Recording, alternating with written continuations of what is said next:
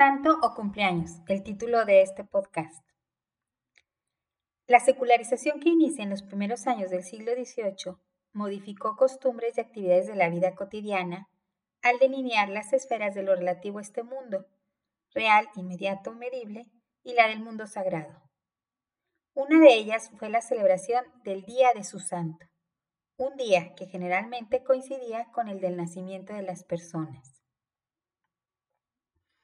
Ese día era tan importante que en las constituciones de ordenanzas de la botica del Hospital Real General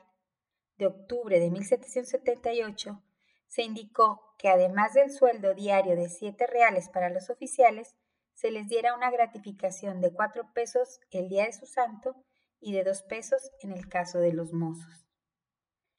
En 1842, la publicación Panorama de las Señoritas le dedica un apartado completo y es descrito así. Ese aniversario de otro más feliz, o que recuerda el en que vino al mundo la persona amada, ha lucido siempre brillante y espléndido, y los poetas en su universo ideal y de encantos han visto más puro y reluciente al sol,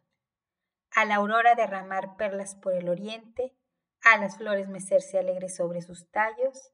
despidiendo dobles perfumes y fragancia, a las aves cantar revolando sobre la mansión donde duerme la persona cuyos días se proponen felicitar, saludándola en tan alegre como dichosa alborada. Durante los primeros años del siglo XX, los periódicos en su primera plana publicaban el santoral del día, como la que apareció el viernes primero de marzo de 1901 en el diario El Tiempo, y marcaba ese día como festividad de la lanza y clavos de nuestro Señor Jesucristo, santos Albino y Rosendo, obispos confesores, Santa Eudoxia y el Beato Miguel Carballo, mártires.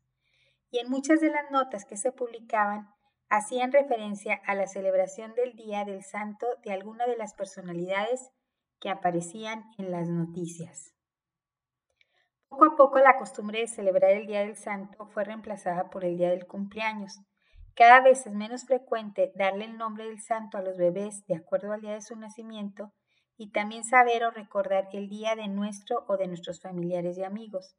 Con la aparición de tantos nuevos nombres globalizados, tampoco es siempre posible encontrar el día que se celebra al santo correspondiente.